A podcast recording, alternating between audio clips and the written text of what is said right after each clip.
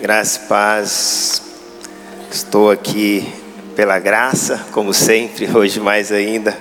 Estou me recuperando de uma gripe forte, dois dias que eu não consigo dormir direito. Mas graças a Deus que Deus não depende de mim. Ele conta comigo.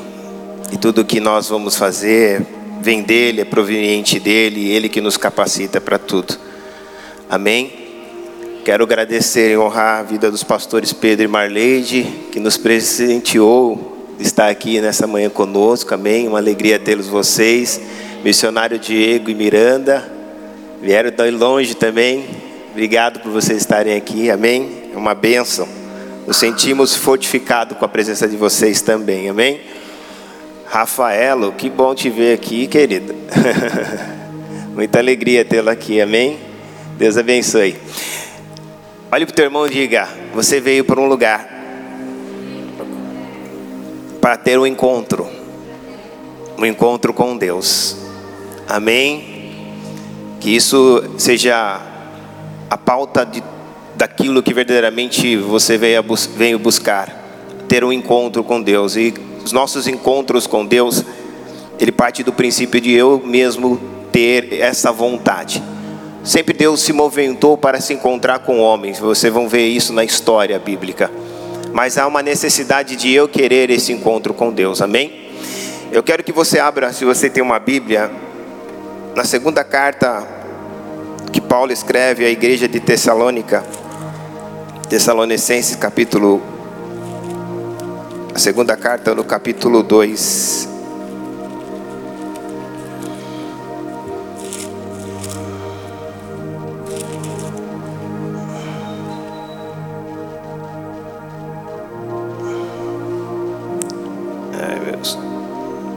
Deixa eu só arrumar aqui. Capítulo 2, nós vamos ler a partir do primeiro versículo. Diz assim: Ora, irmãos, rogo-vos que pela vinda de nosso Senhor Jesus Cristo, pela nossa reunião com Ele e pela nossa reunião com Ele, que não vos movais facilmente do vosso entendimento, nem vos perturbeis, quer por espírito, quer por palavra, quer por epístola, como de nós, como se o dia de Cristo estivesse já perto. Ninguém de maneira alguma vos engane, porque não será assim sem que antes venha a apostasia e se manifeste o homem do pecado o filho da perdição, o qual se opõe e se levanta contra tudo que se chama Deus, ou se adora a Ele, de sorte que se assentará como Deus no templo de Deus, querendo parecer Deus. Não vos lembrais de que estas coisas vos dizia quando ainda estava convosco? E agora, vós sabeis o que o detém, para que o seu próprio tempo seja manifestado. Porque já é mistério, ou melhor, porque já o mistério da injustiça opera. Somente há um que agora resiste até que do meio seja tirado. E então será revelado o iníquo, a quem o Senhor desfará pelo assopro da sua boca e aniquilará pelo esplendor da sua vinda. A esse cuja vinda é segundo a eficácia de Satanás, como todo poder, sinais e prodígios de mentira, e com todo engano de injustiça para que os que perecem, porque não receberão o amor da verdade para se salvarem. Diga comigo, para se salvarem.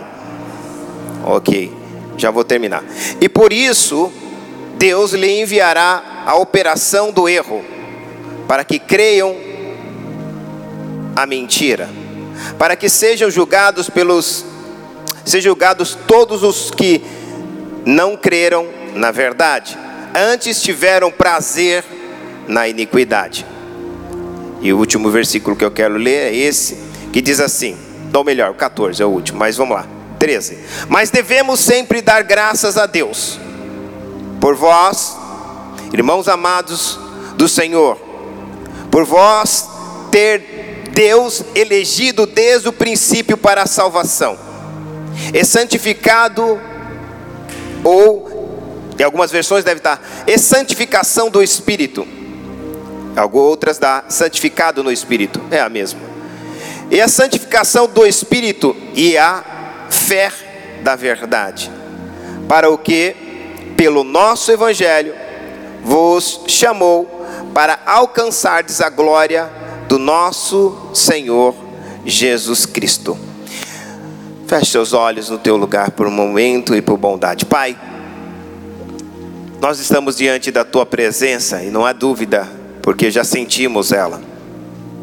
E não que isso seja uma característica da fé, a fé não precisa sentir, a fé só faz nos entender que precisamos crer. Sentir é um, um, um bônus, mas nós sabemos que tu estás presente porque pela fé nós acreditamos e pela fé é que fomos movidos a este lugar.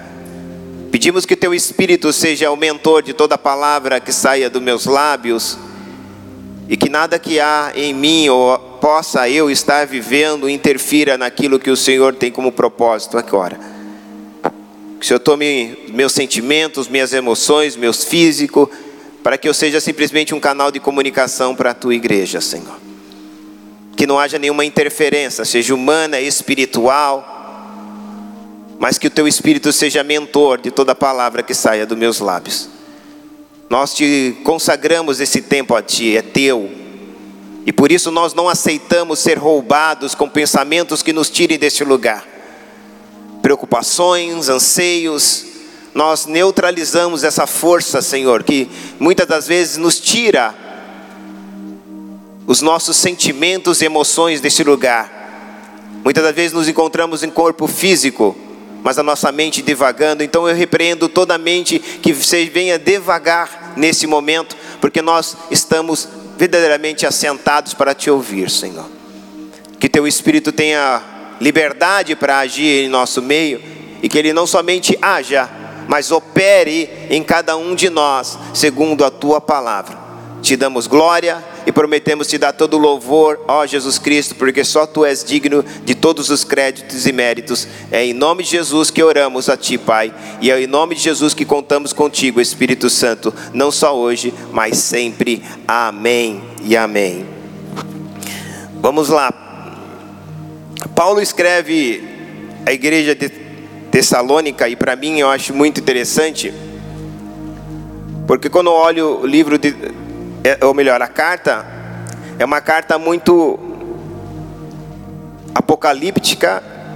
Ela está falando dos para os últimos dias. E o que Paulo escreve e Paulo relata para eles era algo que seria muito mais para nossa geração do que para eles há quase dois mil anos atrás. Quando ele fala desse nome Nico, muito talvez alguns de vocês já saibam que está falando do anticristo. E quando nós falamos de anticristo, talvez há 20 anos atrás, há 30 anos atrás, dizer que o anticristo poderia se manifestar em nosso meio era algo muito difícil de se entender, porque ainda não havia tantos indícios visíveis da manifestação dele.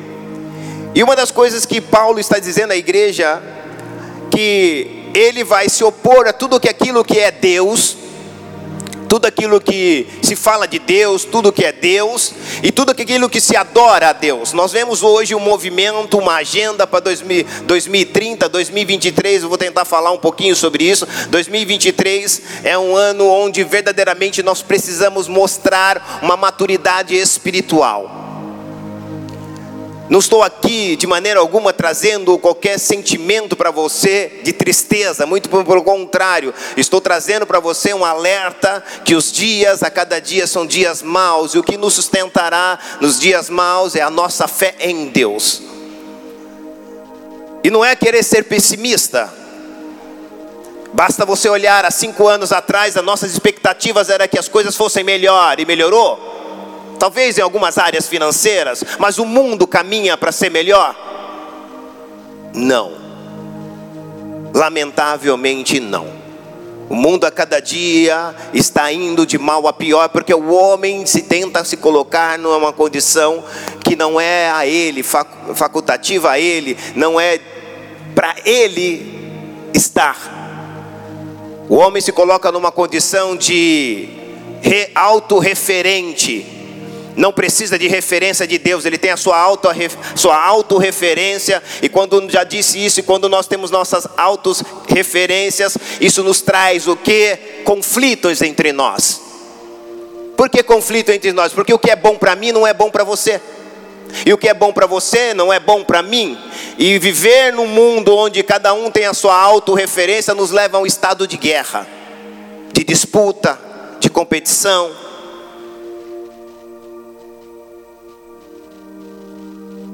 Esse foi o propósito que Deus nunca quis para o homem. Deus não criou seres humanos para serem manipulados por Deus, não. A maior prova que isso é a, a maior prova dessa verdade é que você é um ser que tem arbítrio, poder de escolha, ok? Se Deus quisesse manipular você, Ele não te daria arbítrio, a capacidade de escolher. Se você tem capacidade de escolher, isso, isso significa que Deus nunca desejou manipular o homem e ter o domínio do homem, mas dar ao homem a escolha de ser guiado por Deus ou não. Todo o movimento de Deus foi salvar. E a salvação de Deus, ela começa desde o início no, no Éden. Eu vou sair um pouco para depois voltar.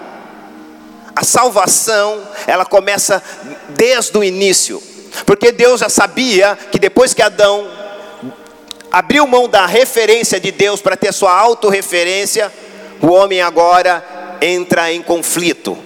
Conflito com Deus, conflito consigo e conflito com a natureza. A natureza conspirará contra o homem. Deus não poderá agir em favor do homem,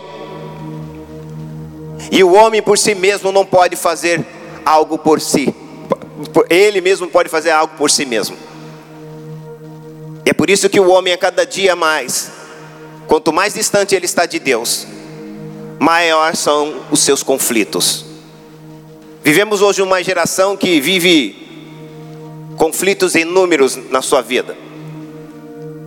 E quanto mais conflito nós estamos vivendo, isso é uma representação de como nós estamos distantes de Deus. Olhe para o teu irmão e diga: a redução dos nossos conflitos é a aproximação de, é a nossa aproximação de Deus. Vou repetir: quanto mais nós estivermos distante de Deus, maior será o número dos nossos conflitos. Salvação. O que eu amo na salvação, o que eu amo no Evangelho é fazer nos entender que é a salvação. A salvação nunca foi e nunca será uma recompensa para aquele que é justo. E tampouco alguém que está com essa ideia, eu preciso ser justo para ser salvo, ele está equivocado sobre a salvação. A salvação não é uma recompensa ou um prêmio para quem é justo. A salvação é um presente para quem foi culpado.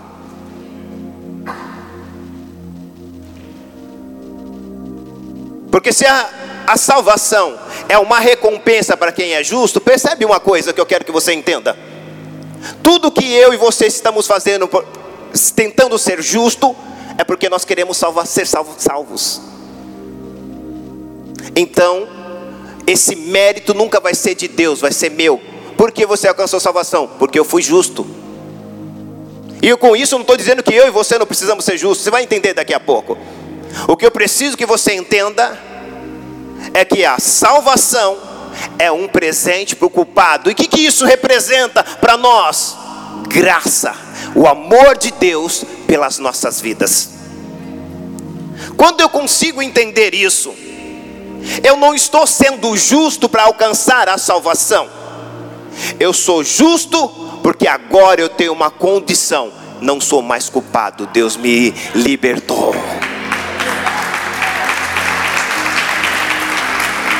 Não será mais algo que eu estou em busca, uma troca, mas será sim um comportamento, uma maneira de se viver.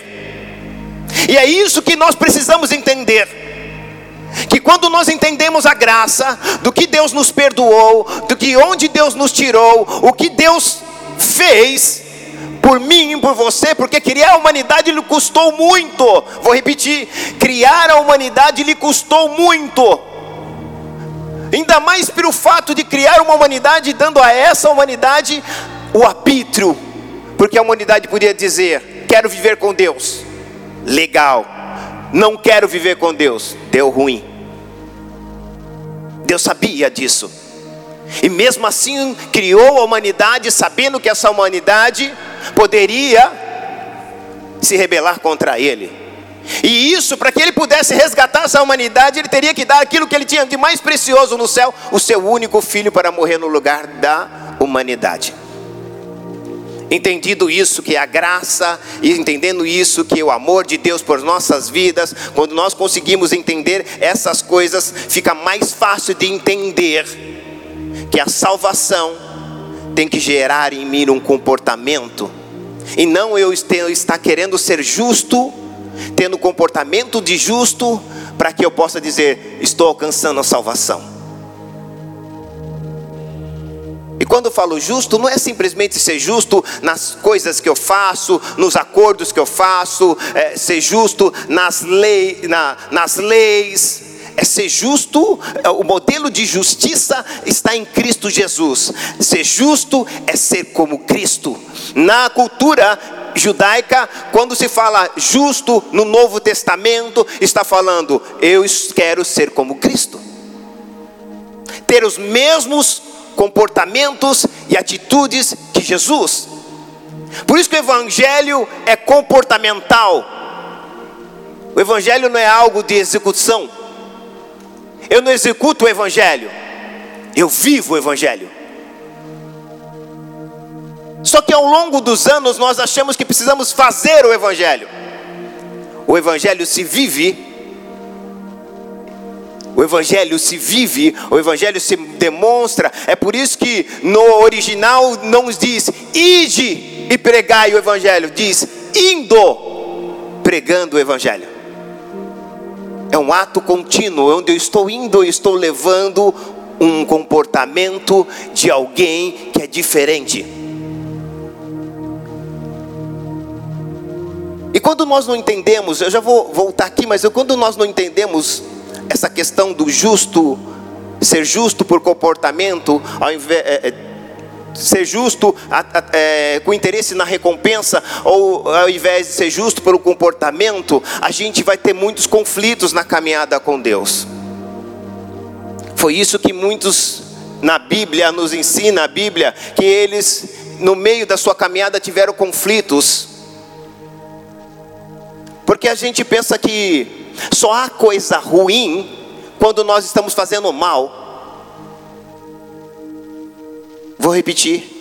Só há coisa ruim quando nós estamos fazendo mal. A gente precisa ter uma força de combate, de enfrentamento quando nós estamos fazendo mal. Por exemplo, quando a gente não quer pecar, quando a gente não quer fazer alguma situação, a gente tem um, um, uma atitude de enfrentamento contra o pecado. Nós temos uma atitude de enfrentamento, mas está errado.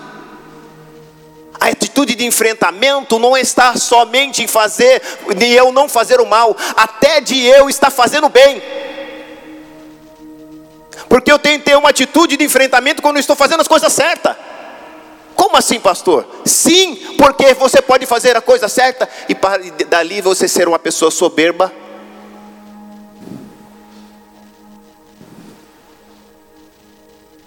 Uma pessoa arrogante, cheia de alto de si, alto de si mesmo. O enfrentamento não é só quando eu estou fazendo mal, até quando eu estou fazendo bem, eu tenho que ver: será que eu não estou sendo arrogante? Será que eu não estou sendo presunçoso? Será que eu não estou sendo uma pessoa que acha que é melhor que as outras? Estou fazendo certo. Até fazendo certo, isso pode nos levar a um comportamento que nós vamos perder também aquilo que Jesus queria que nós fôssemos como Cristo. Repita comigo: enfrentamento é fazendo coisas boas ou evitando de fazer as coisas más. Se você entender isso, vai ser muito bom para a sua vida. Há muitas pessoas que se asseguram em fazer o certo e não começam a olhar para a vida dela, se o certo que ela está fazendo, a verdade dela, é, é, é, ela torna aquela verdade absoluta. Eu estava falando esses dias com uma pessoa, você tem como projetar Hebreus 8, acho que é 10, se eu não estou enganado. Eu estava falando esses dias com uma pessoa e ela está falando, pastor, quando eu sento com o senhor, eu pareço que eu aprendi tudo errado.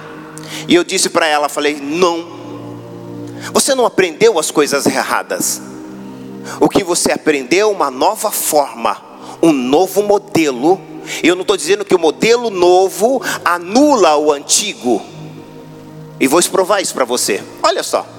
Porque o que este é o concerto que depois daqueles dias farei com a casa de Israel, diz o Senhor. Porém, as leis do meu entendimento, não, é, é um pouquinho antes. Deixa eu ver aqui, Eric, eu já te falo. É um pouco antes. Hebreus 8. Deixa eu ver aqui. É o 9. Ou melhor, é o 8.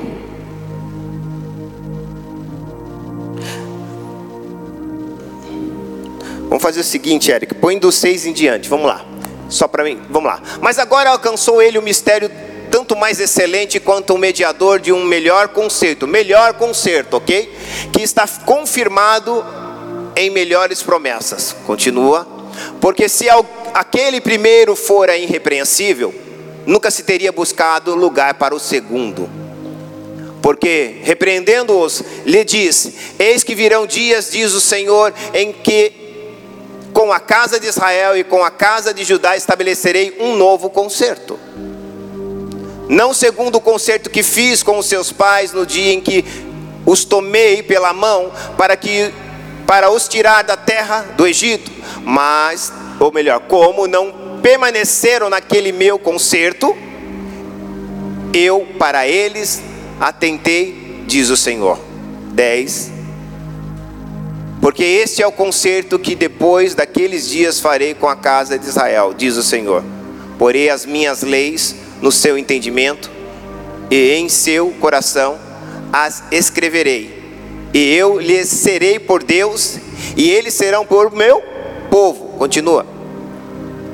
Não, ó, isso para mim é importante. E não ensinará cada um ao seu próximo, nem cada um ao seu irmão, dizendo: Conhece, conhece ao Senhor, porque todos me conhecerão, desde o menor deles até o maior. Ok? Deixa eu ver o 12, vamos lá. Porque serei misericordioso para com, os seus, com as suas iniquidades, e de seus pecados, e dos, de suas prevaricações não me lembrarei mais. Deixa eu só situar você no texto. O que Deus estava aqui, o, o escritor aos Hebreus está dizendo que Deus estava trazendo um novo concerto. Mas quem trouxe o primeiro? Deus. Estava errado? Não. Não estava errado. Mas o que Deus precisaria que eles entendessem? Aquele primeiro concerto para eles não estava sendo suficiente porque eles não eram irrepreensíveis. O que, que é irrepreensível? Alguém que não precisa ser chamado a atenção antes que o chame, ele reconhece sua falha e vai até a pessoa e resolve a situação antes que seja chamada a atenção. Isso é ser irrepreensível. Irrepreensível não é alguém que nunca erra, é alguém que conhece o erro antes de ser repre repreendido. Ok? O que ele está dizendo? Que traz um novo conserto. Se você olhar que Deus fala por figuras, diga comigo, figuras. Fala, Deus tem modos e figuras para falar, para falar. Sim ou não concorda comigo? Deus tem os seus modos e figuras. Eu quero mostrar aqui para você.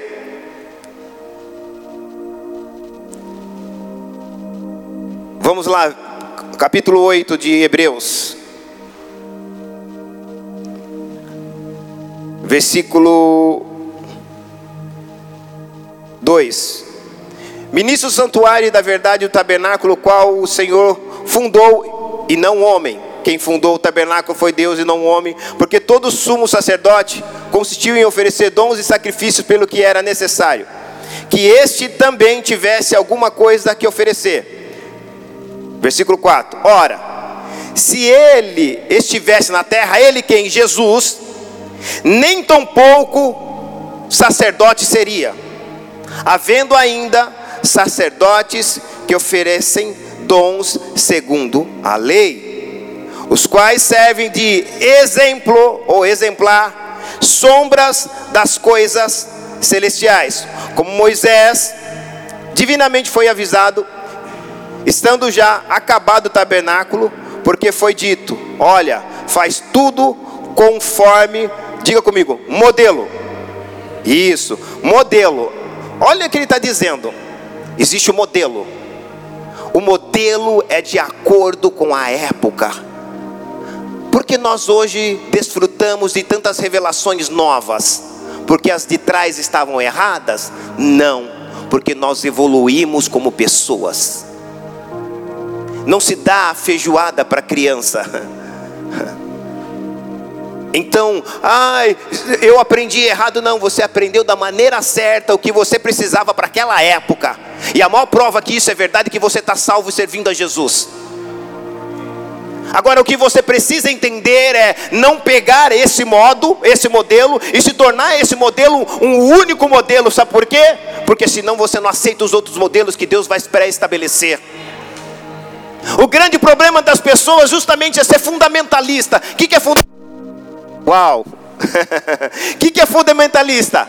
É alguém que pega algo isolado e torna aquilo um fundamento para ele, não pode mexer. E aí Deus quer mudar coisas na vida dele e ele não pode, ele não deixa porque porque aquilo virou o modelo padrão para a vida dele. E aí Deus falou: "Tudo bem, vai virar vida padrão, mas você vai ser sempre criança. Sempre pequeno." Eu não posso fazer com vocês e cresça. Olha que ele disse lá em Hebreus que acabamos de ler: vai chegar um tempo que eu colocarei as palavras dentro de vocês e ninguém vai precisar mais falar do Senhor, porque todos me conhecerão. Deus está falando sobre evoluir. A igreja precisa crescer, a igreja precisa evoluir, a igreja precisa parar de sair e, e aprender a buscar coisas maiores para ela viver. E aí eu disse para essa pessoa: você não aprendeu errado. Você aprendeu o que era certo para aquela época. Deus está te trazendo coisas novas para que você cresça e possa evoluir como pessoa. Não só como uma pessoa, humanamente dizendo, mas como uma pessoa em Cristo Jesus. A evolução faz parte nossa, da nossa vida, tanto como pessoa, humanamente dizendo, como no Evangelho. Se nós não queremos evoluir, se nós não procuramos evolução, crescimento na nossa vida, nós passaremos a ser o que? Meninos. E talvez isso responda, porque tantas pessoas hoje têm tantas dificuldades depois da pandemia de regressar às nossas congregações. E ainda muitas delas dizem que fazem parte de uma igreja, e é difícil entender que elas fazem parte de uma igreja, porque a igreja é, é o, o, o, o que nós podemos qualificar como igreja é corpo. E se ela não está no meio do corpo, como é que ela pode ser uma igreja? Não há como ser igreja estando assistindo da sua casa. Você tem que fazer parte de um corpo. E aí muitos dizem assim: ah, depois da pandemia as pessoas não conseguem mais vir às igrejas. E eu aprendo uma coisa. Na verdade, são duas coisas que isso me fala. É que muitos delas não conseguem vir mais porque é, o que elas faziam era, era obrigação e não compromisso. Quando temos compromisso, a gente faz. Quando tem obrigação, nós precisamos ser cobrados. Está errado cobrar. O texto diz aqui que nós não precisamos mais cobrar as pessoas. Que Hebreus diz, não precisaríamos mais cobrar. Está aqui sim ou não? Que não precisaríamos mais lembrar. Elas dentro delas saía o desejo, a vontade de fazer. Mas para quem ele está dizendo? Para quem alcançou a maturidade. Porque quem alcançou a maturidade, você não precisa ficar cobrando o que elas têm que fazer, porque elas, têm, elas não têm um, um compromisso por obrigação, elas têm um, um compromisso por entender a salvação. Há muitas pessoas que elas precisam primeiro aprender a definir obrigação e compromisso. Se elas não conseguem isso, é por isso que nós não temos compromisso com a vida de Cristo. Eu vou mais profundo. Nós estamos numa manhã de ceia. Precisamos alinhar isso com Cristo.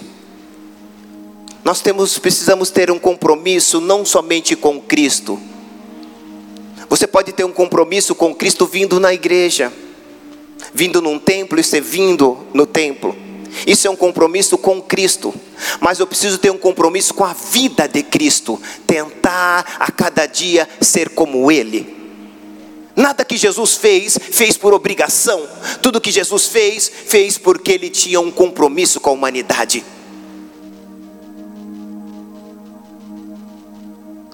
Você sabe o que segurou Jesus na cruz? Não foi os pregos. Que segurou na cruz Jesus foi você. Ele tinha um compromisso de morrer por você. Ele tinha um compromisso de se entregar a sua a vida dele por você.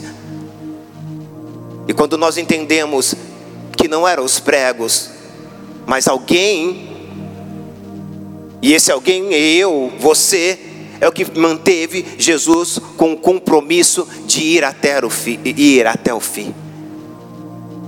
O que eu e você precisamos entender nesta manhã. Deus nos chama para viver uma vida de compromisso, não uma vida de religião.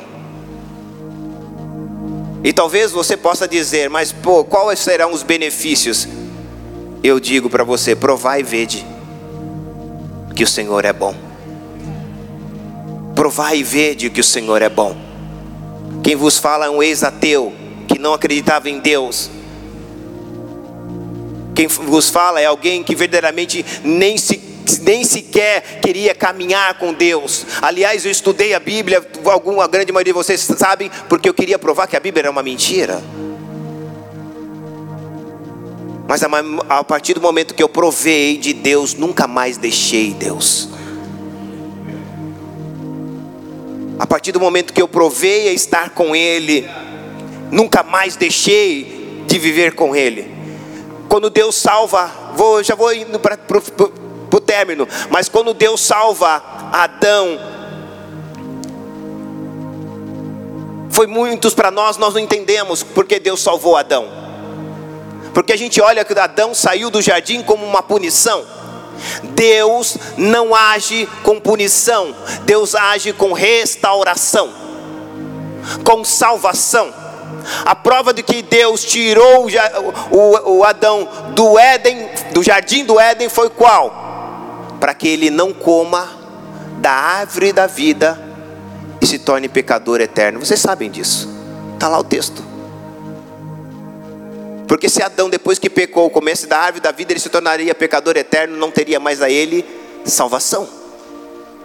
Mas nós temos um juízo dentro de nós que quando a gente olha para a Bíblia, a gente fala assim: Deus fez aquilo para punir Adão. Deus não precisa punir ninguém que peca, porque todo pecado traz consequência, a própria consequência está ligada ao pecado. E preste atenção. Vou usar aqui Noé. Choveu 40 dias e 40 noites, sim ou não? O problema era 40 dias e 40 noites de chuva. Depois que acabou a chuva, teve, eles tiveram que esperar 150 dias a água baixar. Consequência. Então lembre-se sempre que a consequência vai ser três vezes maior do que o problema. O tempo da consequência. Fazer problema é muito fácil Difícil é, é esperar passar a consequência. Vocês estão aqui ou não? Então Deus não precisa punir. Porque, preste atenção, todo pecado já tem a sua sentença. Todo problema tem a sua consequência. Deus vai fazer tudo para restaurar. Vou dar um outro exemplo, quer ver? Caim matou Abel. Caim matou Abel. Sim ou não? O que, que Deus faz? Pôs uma marca em Caim. Todo mundo fala assim: Deus humilhou Caim. Nosso coração de justiça. Só que Deus colocou a marca e disse depois: para que ninguém mate Caim. Proteção.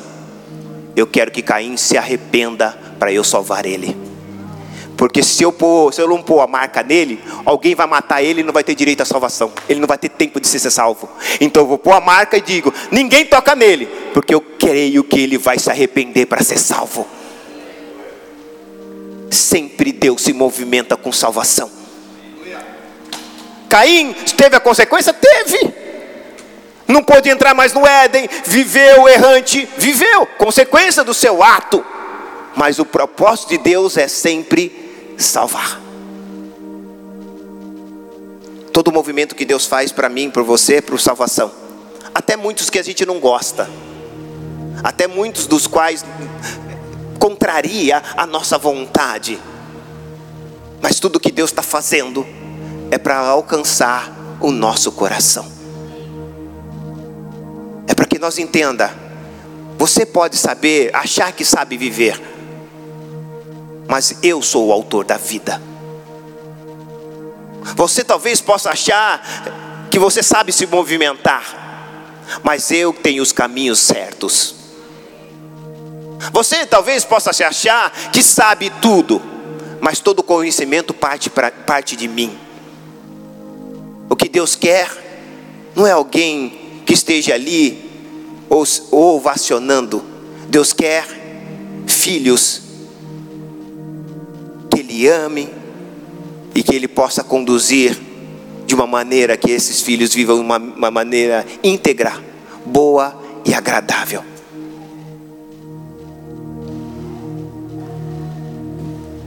Quando Deus tira Adão, e eu vou mostrar isso para você. Quando Adão peca, a primeira coisa que Adão se veste é o que? Folhas de figueira. Sim ou não? Mas Deus vem, o que, que Deus veste ele com o quê? Pele de cordeiro. Qual que tem mais valor? Aquilo que você põe em você ou aquilo que Deus está pondo em você? Folhas de figueira foi o que o homem colocou nele. O que Deus colocou foi pele de animal. Qual que tem mais valor? O homem, mesmo sabendo, ele não sabe colocar um valor. Melhor, vou melhorar. O homem, mesmo amando ele, não sabe colocar um valor que Deus coloca, mesmo o homem traindo Deus. Vocês conseguem entender isso ou não? Adão acabou de falhar com Deus. Adão acabou de errar com Deus. Deus vai lá e veste ele com o melhor. Se você e eu ainda nas nossas falhas, Deus ainda procura dar-nos o melhor.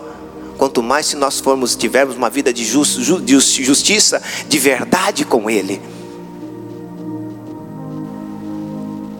Por que você está dizendo, tá dizendo isso? Porque nós vivemos em um tempo que nós buscamos estabilidade.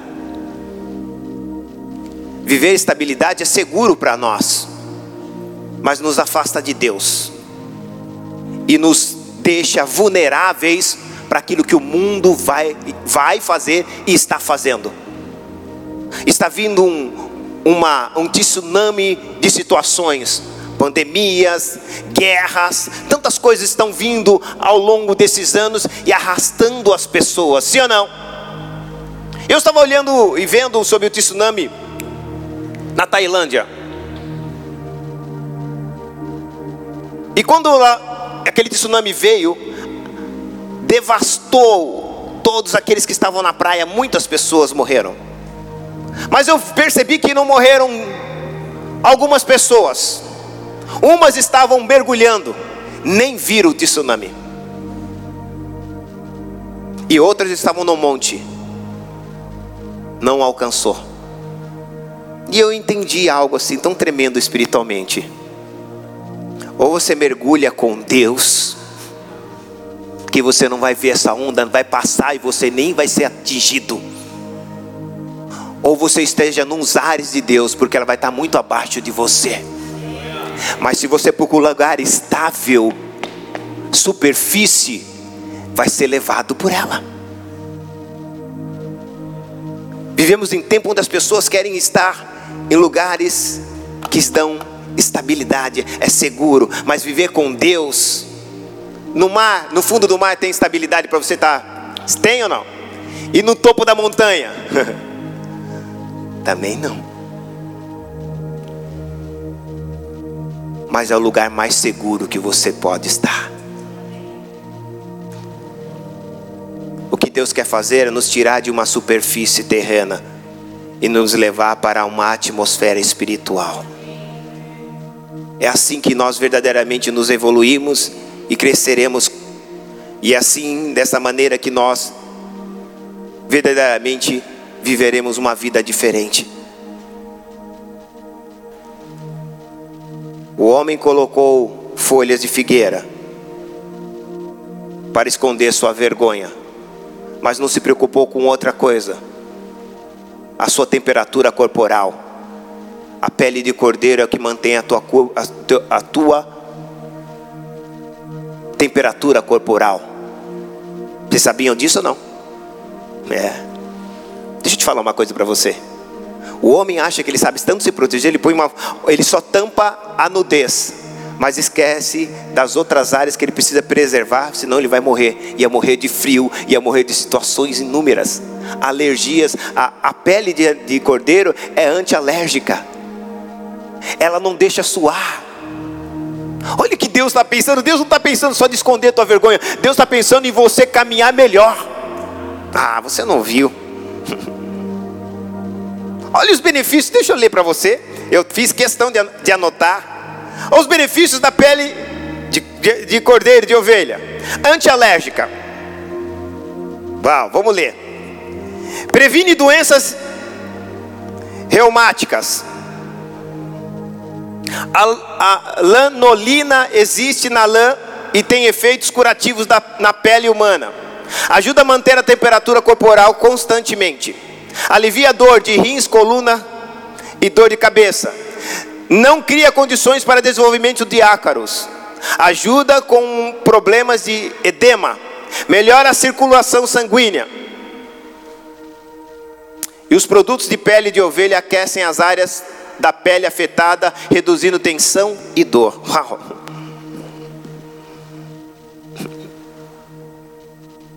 Como Deus é demais. Deus é diferente de nós. Mesmo nós sendo ruim com Ele, Ele, é, ele sempre vai ser o melhor conosco. Sabe, diga assim, sabe por quê? Porque só Deus só pode dar o que tem, o melhor. mesmo eu dando o pior, Deus vai dar o melhor, porque Ele só tem o melhor.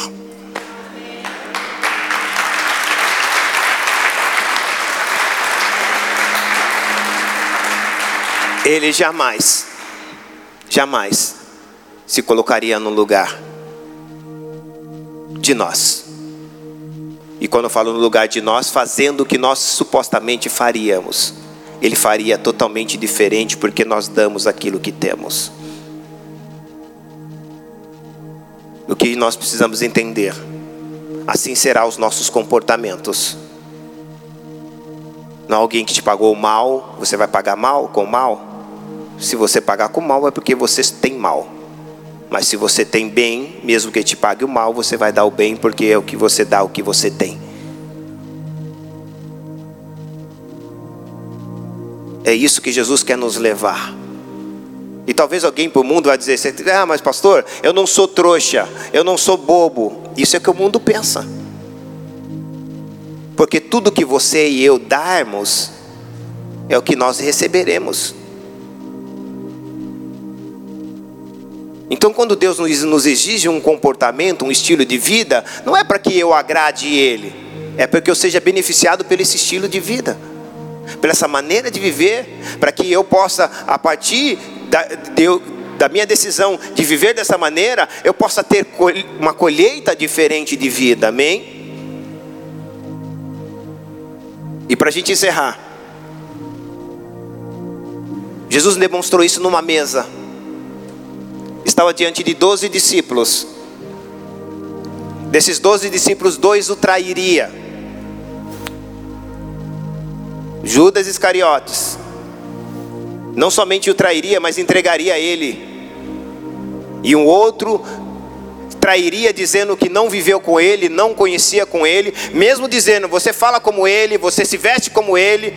Pedro tinha toda a característica externa de Deus, de Cristo, mas não tinha, nenhuma, não tinha característica interna de Cristo. Porque a mulher diz: Você fala como ele, você se veste como ele. O que Deus mais queria mostrar para som. O que Deus mais queria mostrar para Pedro era isso mesmo, Pedro. Você está me imitando exteriormente. Eu queria que você me imitasse interiormente. E não somente isso, que Pedro ainda, a Bíblia diz que ele nega Jesus por três vezes, e a Bíblia diz que ele praguejou, falou tanto palavrão que os tradutores foram misericordiosos em não colocar.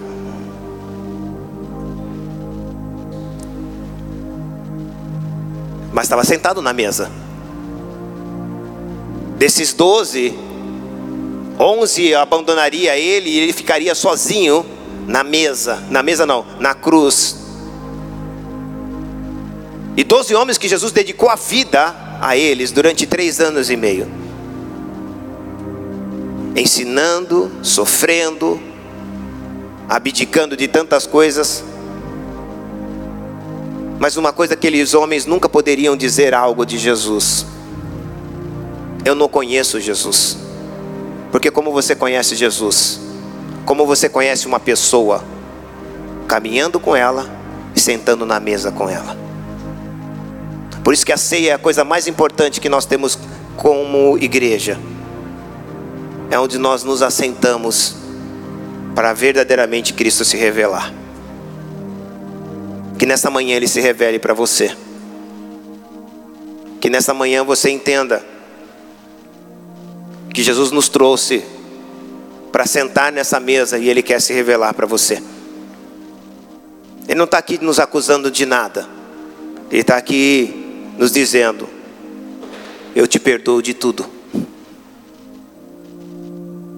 Diga assim: Jesus não, não, me está, não está me acusando de nada. Está, me querendo, está querendo perdoar-me de tudo que eu reconheço que eu preciso de perdão. Feche seus olhos, se você puder, curve a tua face aí no teu lugar.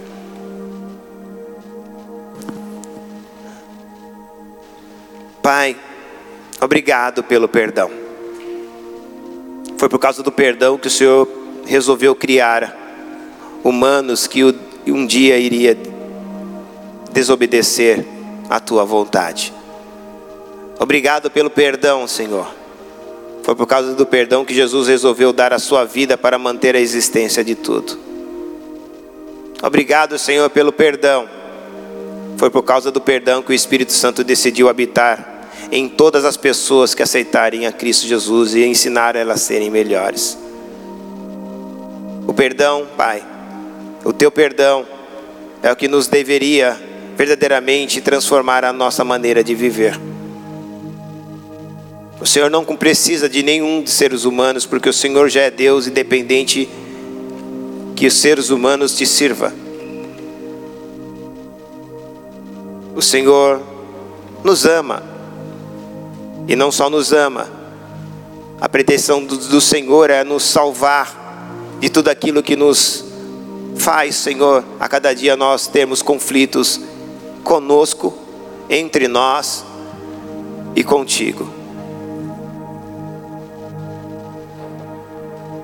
E como disse, Senhor, o teu perdão não é de maneira alguma um aval para que eu continue pecando. mas o teu perdão é entender que o Senhor me ama ou nos ama apesar de nós. E que sabemos que, Pai, que o Senhor sempre vai procurar salvar. Tudo que fez desde o início, Senhor. Tudo que o Senhor fez é salvar os teus filhos. Proteger para que eles um dia pudessem. Isso aconteceu até com Herodes, quando o Senhor disse para o anjo ir até Maria e José disse para eles fugirem para o Egito. Aquele tempo era para que aquele tempo era o tempo de Herodes para se arrepender. Mas Herodes não quis se arrepender. Mas ninguém pode, poderá, poderá um dia chegar diante de ti e falar: Eu não tive oportunidade. Teve. Eu movi pessoas por causa de você. Eu enviei pessoas até você. Eu movi céus e terras por causa de você. Mas você não quis.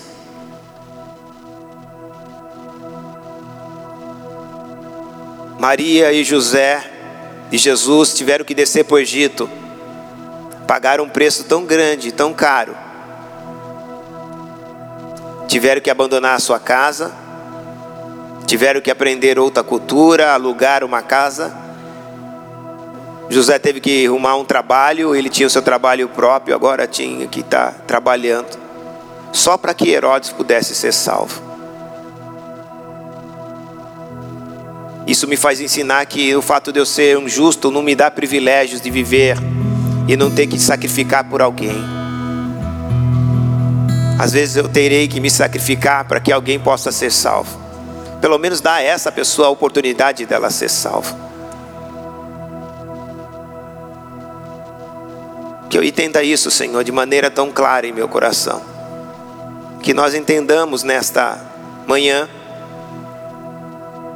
que às vezes nós temos que sacrificar tempos, para levar a salvação a vidas. Nós vivemos uma vida tão cheia de compromissos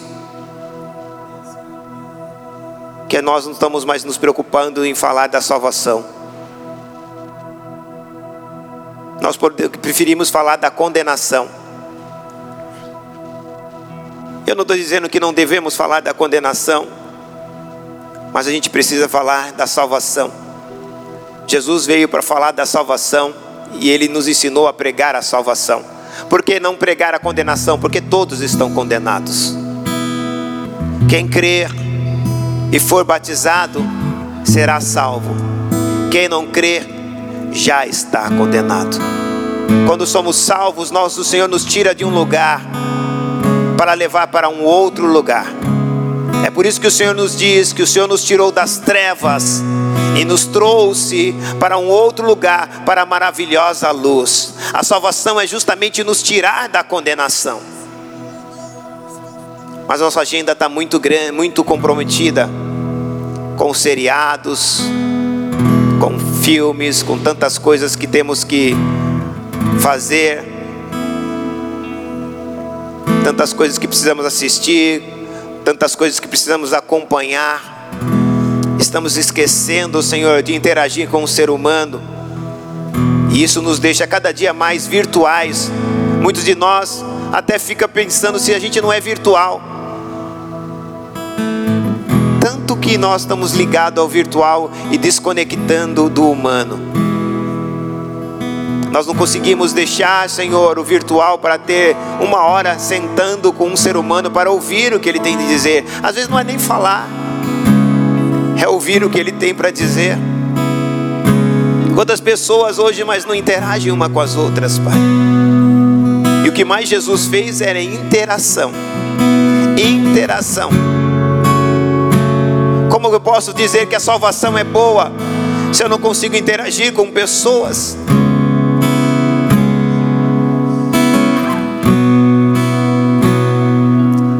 Há 30 anos atrás, Há 30 anos atrás a igreja era composta de pessoas que traziam seus vizinhos, traziam seus amigos de trabalhos, de escola, para conhecer Jesus. Hoje, muitos de nós estamos deixando isso a cargo das redes sociais.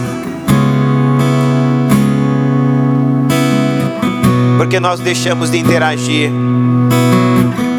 humanamente dizendo. E o Senhor não é um Deus de pessoas virtuais. O Senhor é um Deus de seres humanos, de carne e ossos, que tem sentimentos tem vontades. Nos perdoa, Senhor, se nós temos falhado na nossa missão. É por isso que o Senhor disse que na ceia teríamos que fazer sempre, todas as vezes que nós reunirmos. A ceia é um lugar de interação, é um lugar de comunhão, é um lugar onde olhamos olhos um, um no olho do outro. Estamos celebrando a mesma coisa. Invocando o mesmo Deus, recebendo a mesma unção, comendo do mesmo pão, bebendo do mesmo cálice.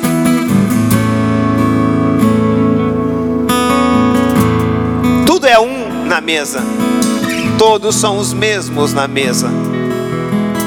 Na mesa não importa o meu título, na mesa não importa a minha capacidade intelectual, na mesa não importa o quanto eu tenho sucesso. Aliás, a mesa não é um lugar de sucesso, a mesa é um lugar de valores.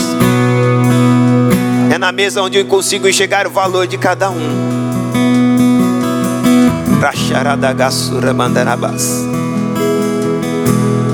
Espírito Santo, eu sei que o nosso valor está quando nós nos assentamos na mesa. E é uma mesa postas, não, não somente essa mesa que nós fisicamente podemos contemplar. Há uma mesa posta diante de nós, onde os anjos estão de pé. E quando nós participamos dessa ceia, nós espiritualmente estamos se assentando nessa mesa. E é nessa mesa onde podemos verdadeiramente ver a divindade em um mesmo lugar, no mesmo momento, Pai, Filho Espírito Santo.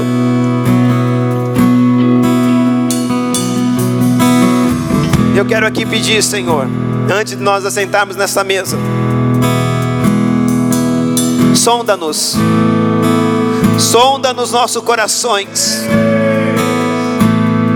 sonda os nossos corações e, há, e vê se há um, algum caminho mal, Senhor. E nos guia pelas veredas da tua justiça, pelo amor ao teu nome.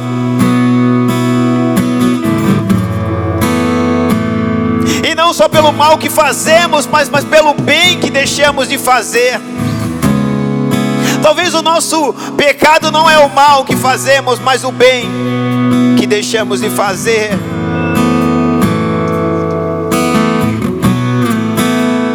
E nós queremos ser como tu és. É isso que nos dá significado de ser chamados de cristãos. Cristãos não é aquele que frequenta uma igreja. Cristão é aquele que verdadeiramente quer ter os mesmos comportamentos de Cristo. Diante de uma, de uma humanidade cada dia está indiferente às causas, indiferente aos problemas de outros. Deus não. Deus está sempre atento aos nossos problemas, às nossas dificuldades, e nós queremos ser verdadeiramente isso, para que possamos falar, ou para que possamos viver aquilo que eu li em Hebreus 8, que não vai mais necessário falar do Senhor, porque todos conhecerão ao Senhor através de nós todos saberão quem é Senhor, porque eu serei uma tipologia de Cristo nesta terra.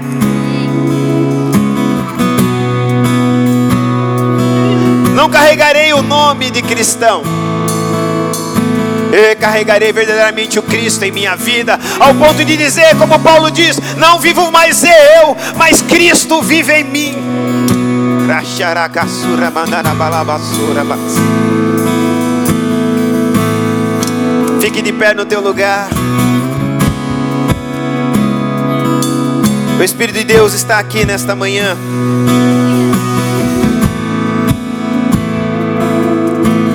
Ele quer te curar de toda a culpa.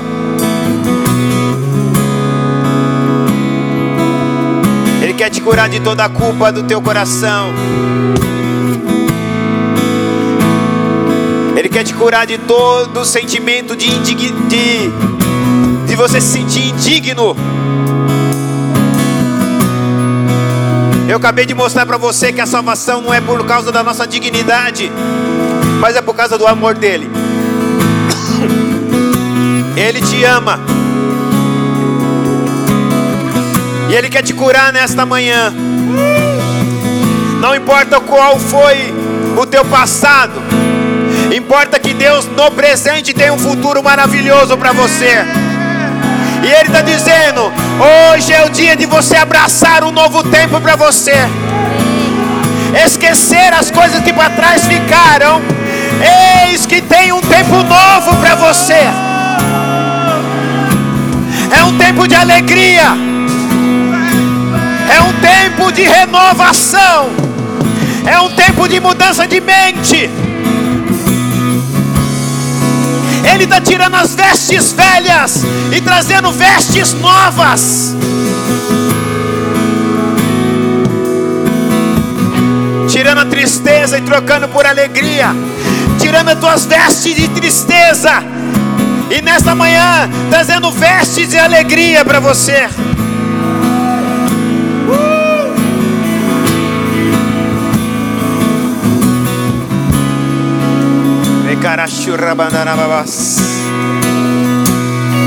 Levante as suas mãos para, o alto. Senhor, aqui estão as suas mãos, essas mãos levantadas. E as mãos levantadas, ela tem dois significados: adoração, mas também de rendição.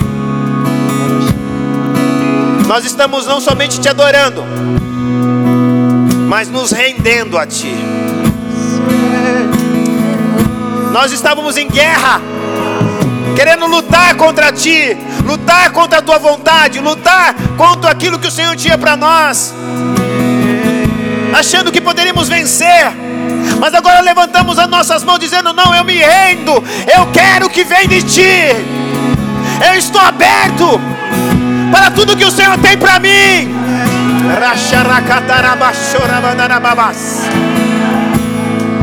Vem, Senhor, eu me rendo, eu me rendo diante do teu altar, eu me rendo à tua vontade, eu me rendo ao teu querer, eu me rendo a esse novo tempo. Esse novo tempo para essa igreja nessa nação. Pode contar conosco, Senhor. Nós não faremos por obrigação, nós faremos por compromisso.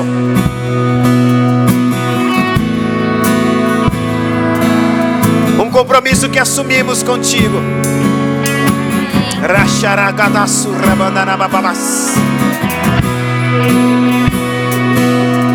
Um compromisso onde nós não precisamos ser lembrados mas será o nosso prazer de fazer.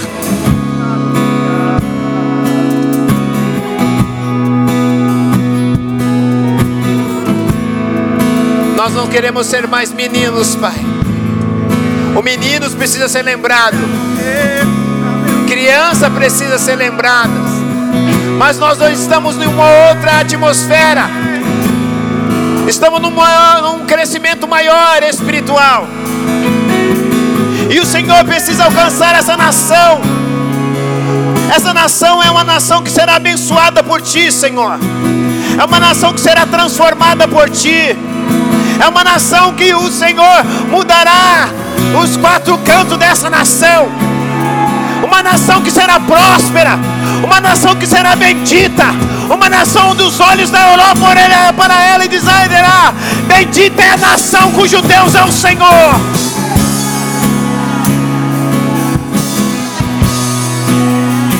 Nós abençoamos Portugal.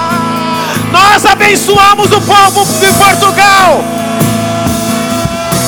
Nós declaramos que todo domínio que estava sobre essa nação cai por terra agora. Nós declaramos essa nação do Senhor.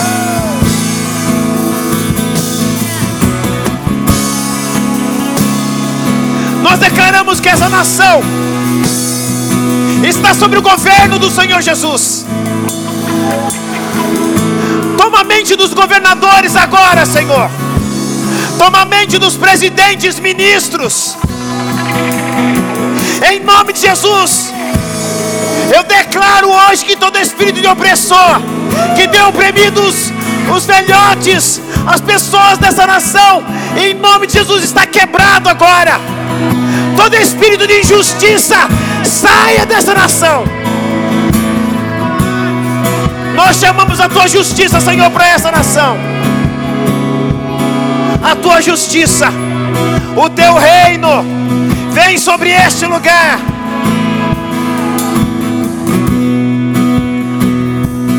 Adore ao Senhor. Nós vamos assentar à mesa. Nós vamos adorar a Ele.